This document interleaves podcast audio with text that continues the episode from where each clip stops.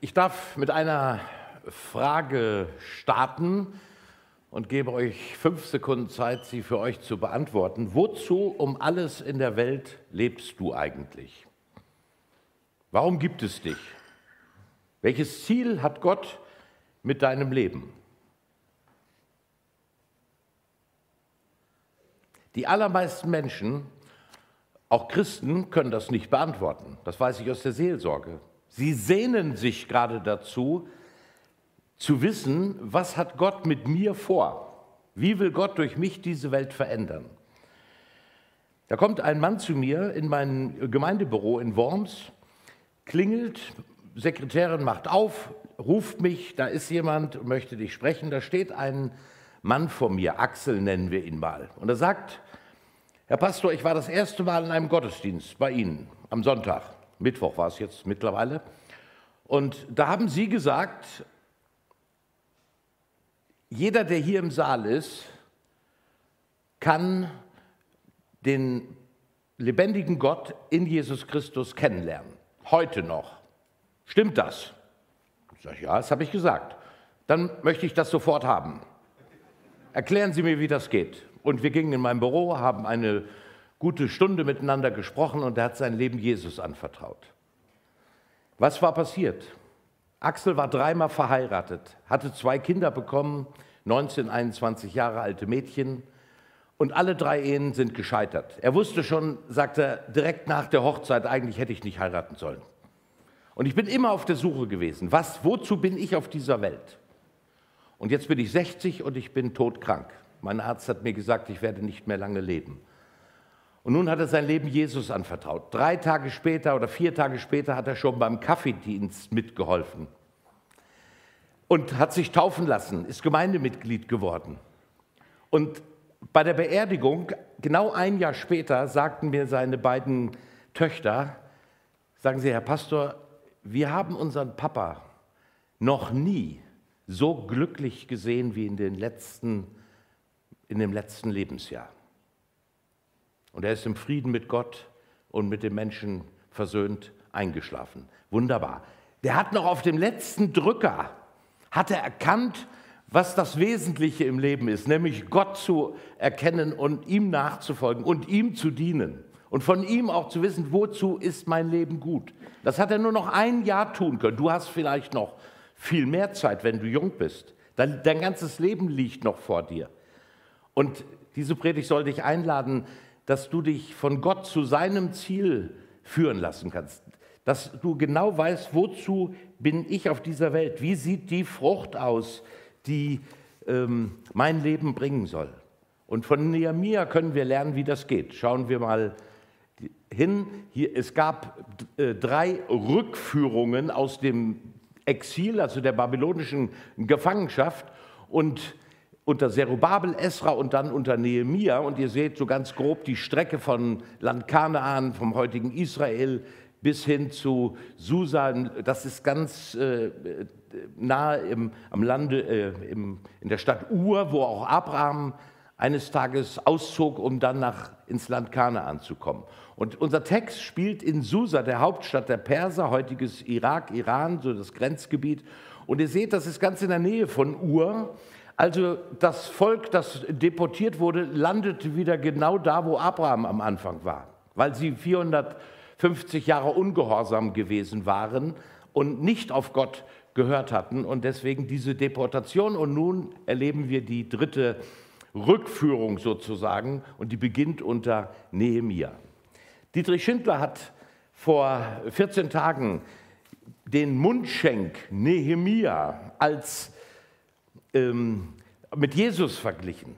Der Mundschenk Nehemiah lebte als hoher Beamter bei dem persischen König und er hat die Aufgabe gehabt, äh, alle Speisen und Getränke zu probieren, ob die nicht vergiftet sind. Davor hatten die Kaiser und Könige immer eine panische Angst. Das war eine durchaus gängige Methode. Also ein schöner Auftrag. Die Frage ist nur, äh, wie viel Zeit man hat, seine Aufgabe auszufüllen als Mundschenk kann ja auch mal schiefgehen.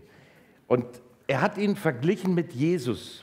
Jesus trinkt den, die Zornesschale im Garten Gethsemane. Alle Schuld aller Menschen trinkt er sozusagen für uns aus. Er nimmt das Gift der Sünde, das Gift alles Zerstörerischen in diesem Leben, das trinkt er. Er nimmt es auf sich. Dafür stirbt er am Kreuz. Er möchte nicht, dass wir sterben durch das Gift dieser Welt.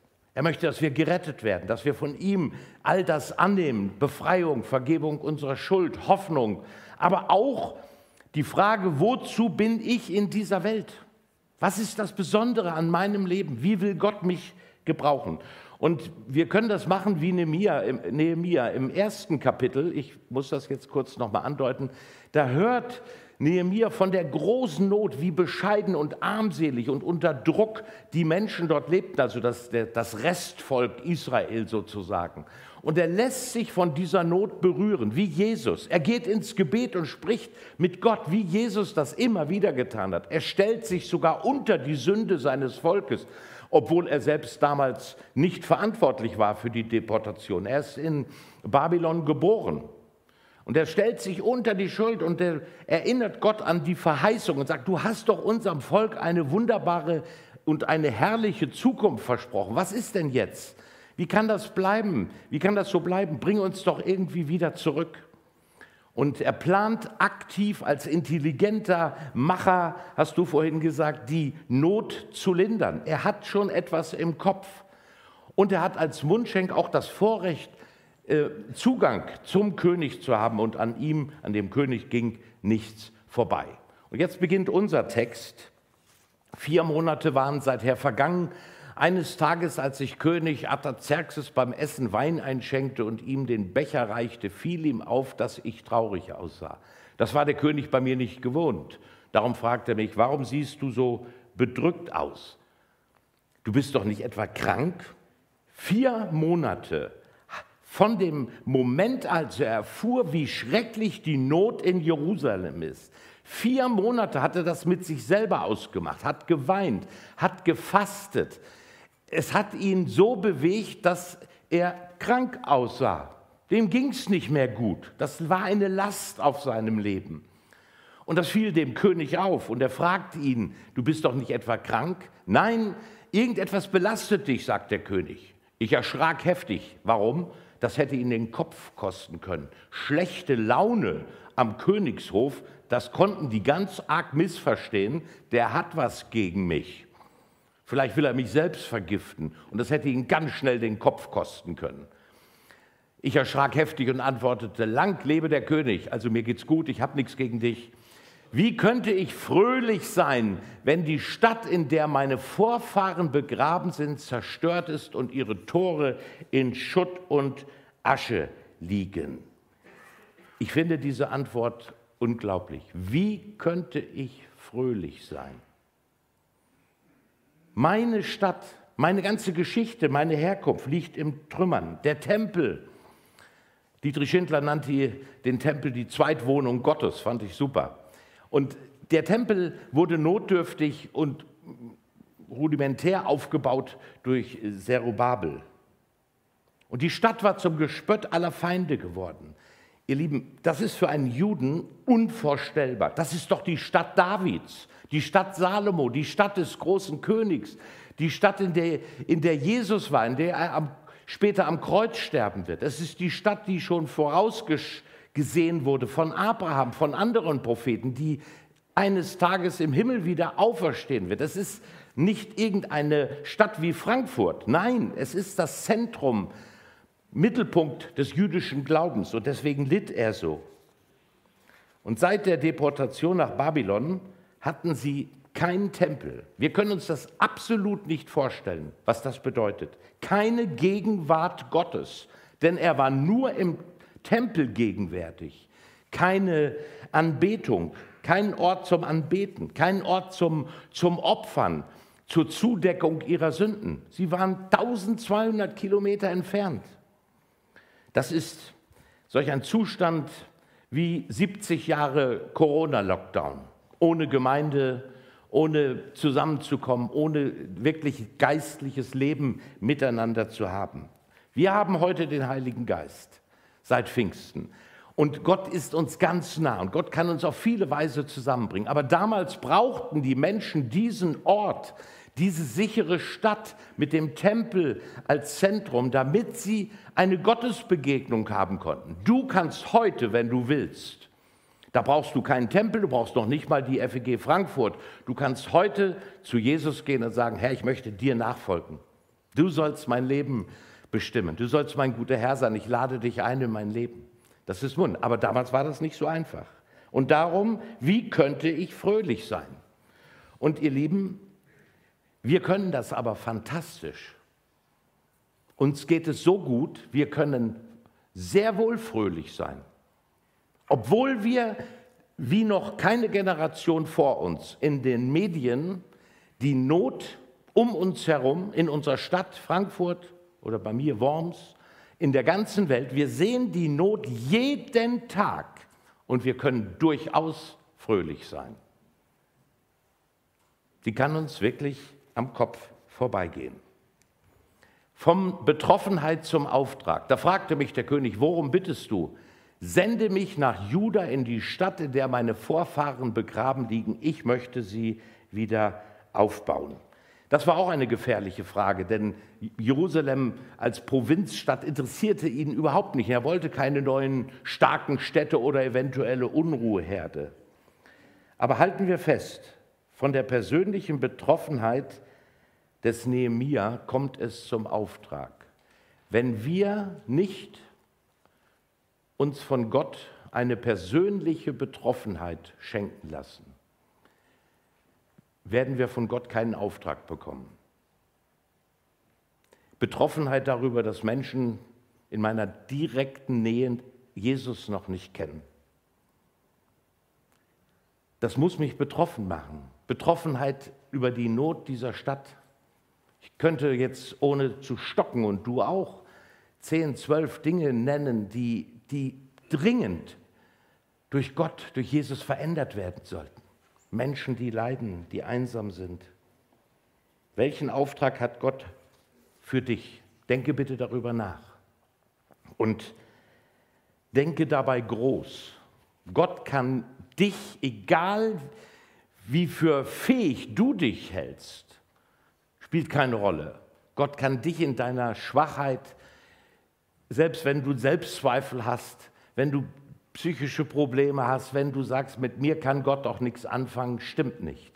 Gott kann aus dem Schwächsten unter uns diese Welt verändern, etwas Neues schaffen, in der Gemeinde und außerhalb der Gemeinde. Was lernen wir? in der Vollmacht des Herrn. Dann bat ich, mein König, wenn du möchtest, so gib mir bitte die Briefe an die Provinzstatthalter westlich des Euphrat mit, damit sie mir die Durchreise nach Juda gestatten.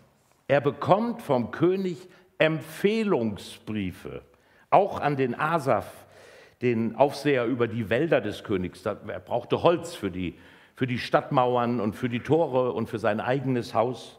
Er bekommt vom König Vollmacht.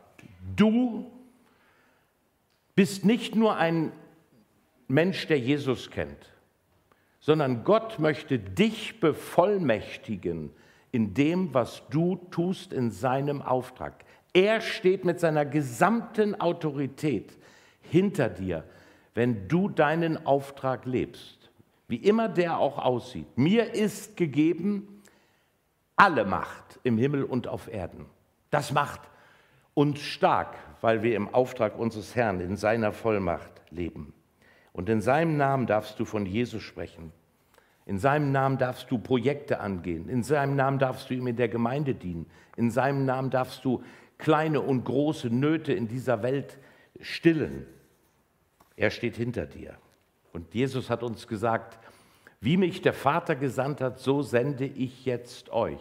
Ihr werdet die Kraft des Heiligen Geistes empfangen, der auf euch kommen wird und werdet meine Zeugen sein.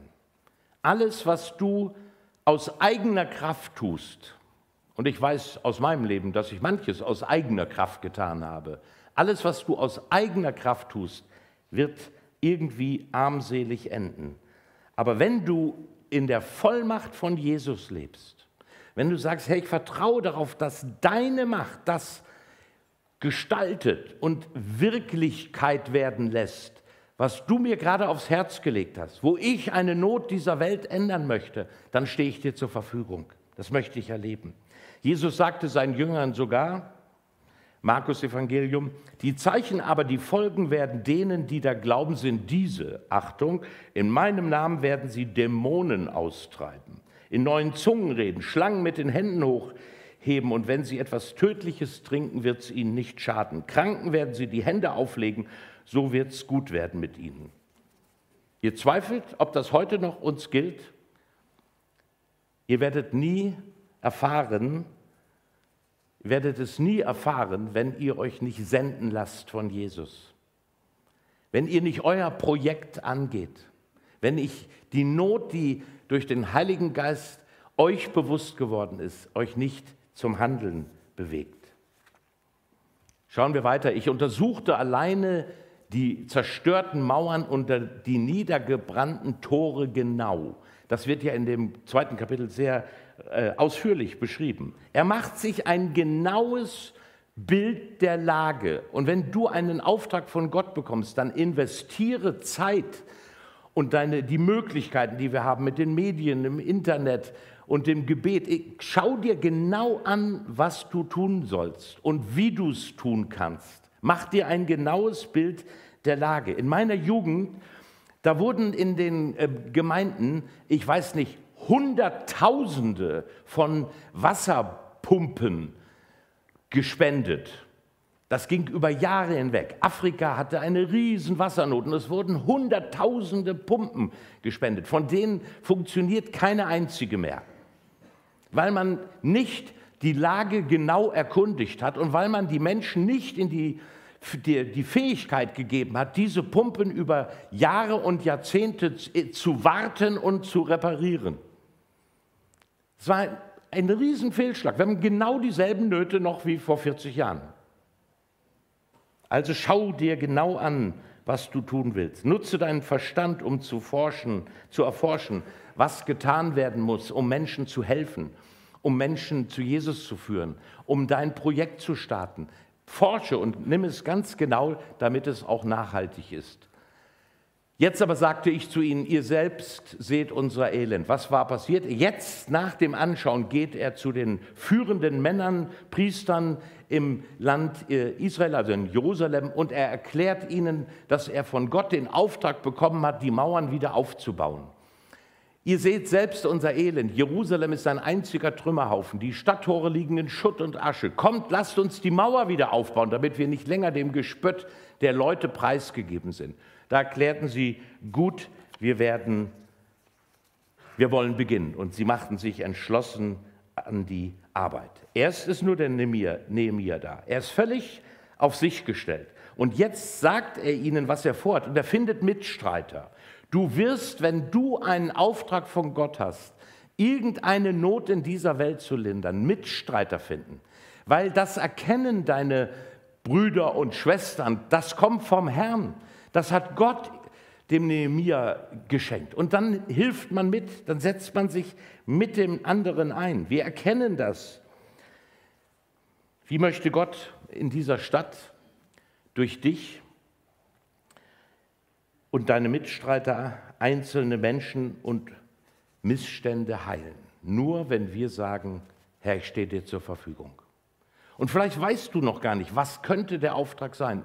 Dann lade ich dich ein, dass ich nachher für dich bete und dich segne, dass du in den kommenden zwei, drei Monaten erfährst, wozu bin ich auf dieser Welt? Was ist der Auftrag, den Gott mir gegeben hat, um diese Welt ein bisschen lebenswerter und liebenswerter zu machen? Widerstände überwinden. Der Statthalter Sanballat aus Bet-Horon und Tobia, sein Beauftragter für die Provinz Ammon, wurden zornig, als sie hörten, dass jemand den Israeliten helfen wollte. Als Sanballat, Tobia und der Araber Geshem davon hörten, lachten sie uns aus und spotteten. Da habt ihr euch einiges vorgenommen. Wollt ihr euch etwa gegen den König auflehnen? Einen Auftrag von Gott zu bekommen, liebe Geschwister, heißt nicht, dass es uns immer leicht gemacht wird.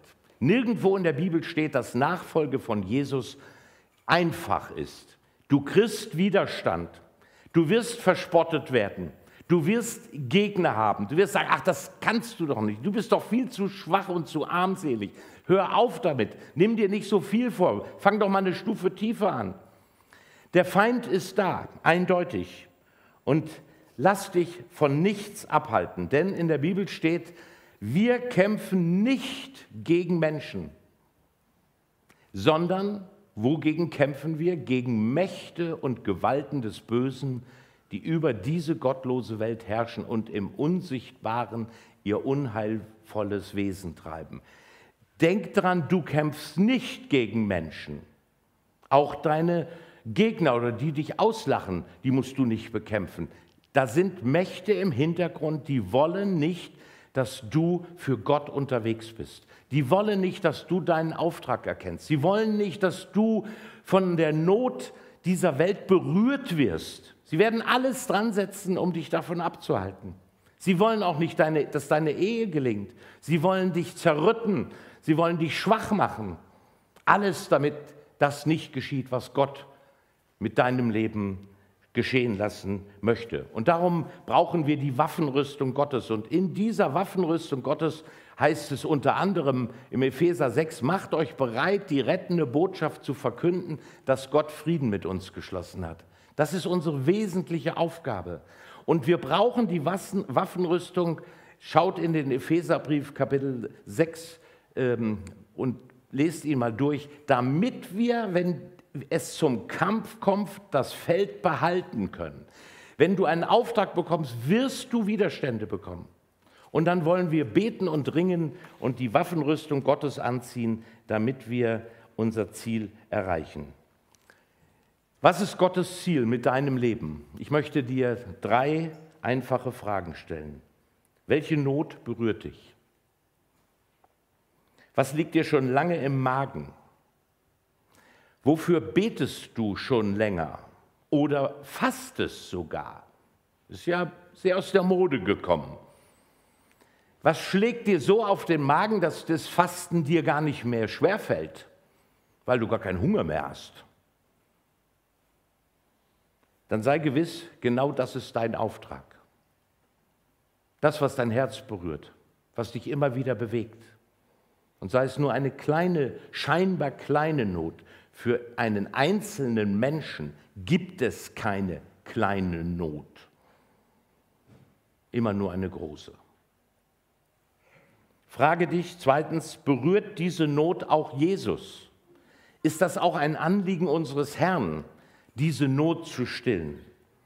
Und lies in der Bibel, finde das heraus. Es ist immer eine Not, für Jesus, wenn ein Mensch ihm noch nicht vertraut. Dafür ist er auf diese Welt gekommen. Gott will, dass alle Menschen gerettet werden und zur Erkenntnis der Wahrheit kommen. Und die Wahrheit hat einen Namen, nämlich Jesus. An Jesus vorbei gibt es kein wirkliches Leben. Es ist eine tiefe Not von Jesus. Und darum ist jeder Auftrag, anderen Menschen zu dienen, ihnen zu helfen, diakonisch oder indem du ihnen das Evangelium erklärst, immer auch nah am Herzen Jesu. Und drittens, Prüfe dich, stehst du Gott auch zur Verfügung, wenn er dir einen Auftrag gibt. Oh, wir können schwabulieren über die Not dieser Welt. Wir können große Pläne aufstellen. Aber stehst du ihm auch zur Verfügung und setzt dich ein mit, Zeit, mit deiner Zeit, mit deinem Geld, mit deinen Gaben? Ich lese uns ein Gebet. Und ich werde euch das jetzt vorlesen. Und danach lade ich euch ein, wer möchte, das mit mir noch einmal zu beten, und zwar laut. Nicht so im Rumgegrummel in mir, nein. Immer wenn du für den Herrn unterwegs bist, wirst du dich bekennen müssen zu ihm. Und du musst es laut aussprechen wie der Nehemia vor dem König mit Zittern und darum gerungen hat, dem König dieses Anliegen vorzulegen. Und der König hat durch Gottes äh, Lenkung zugestimmt. Also es geht immer nur darum, dass wir uns bekennen in all unserer Schwachheit zu Jesus. Und deswegen ein Gebet. Lieber Herr Jesus, ich bitte dich um Vergebung. Ich glaube oft gar nicht daran, dass du mir Aufträge gibst, die nur durch mich erfüllt werden können. Ich bitte auch um Vergebung, weil ich dir oft nicht zur Verfügung gestanden habe. Und ich bitte um Vergebung, dass ich mich manchmal selbst so kleinrede, obwohl du mich einzigartig geschaffen und begabt hast. Ich möchte dir jetzt sagen, ich liebe dich, Jesus. Du hast meinem Leben Ziel, Sinn und Hoffnung gegeben. Ich möchte mich dir heute neu zur Verfügung stellen. Bitte zeige mir klar und deutlich, welchen Auftrag du für mich hast. Bitte gib mir die Kraft, gegen alle Widerstände von außen und in mir dir nachzufolgen. Gebrauche du mich. Amen. Ich möchte euch herzlich einladen, mit mir dieses Gebet noch einmal zu sprechen und das laut zu tun, wenn ihr das mitsprechen wollt. Ansonsten schweigt ihr. Herr Jesus, du brauchst uns in dieser Welt und du liebst diese Welt so abgrundtief. Du möchtest die Not dieser Welt stillen und es gibt sie an jeder Ecke und an jeder Kante in dieser Stadt und in unserem Land. Und darum sende du uns und schenke uns diese tiefe Bereitschaft, dir zu dienen. Steht bitte auf, sofern euch das nicht schwerfällt. Und wer möchte, darf jetzt mit mir laut dieses Gebet sprechen. Lieber Herr Jesus, ich bitte dich um Vergebung. Ich glaube oft gar nicht daran, dass du mir Aufträge gibst, die nur durch mich erfüllt werden können. Ich bitte auch um Vergebung, weil ich dir oft nicht zur Verfügung gestanden habe. Und ich bitte um Vergebung, dass ich mich manchmal selbst so kleinrede, obwohl du mich einzigartig geschaffen und begabt hast. Ich möchte dir jetzt sagen, ich liebe dich, Jesus. Du hast meinem Leben Ziel, Sinn und Hoffnung gegeben. Ich möchte mich dir heute neu zur Verfügung stellen. Bitte zeige mir klar und deutlich, welchen Auftrag du für mich hast. Bitte gib mir die Kraft, gegen alle Widerstände von außen und in mir dir nachzufolgen. Gebrauche du mich. Amen.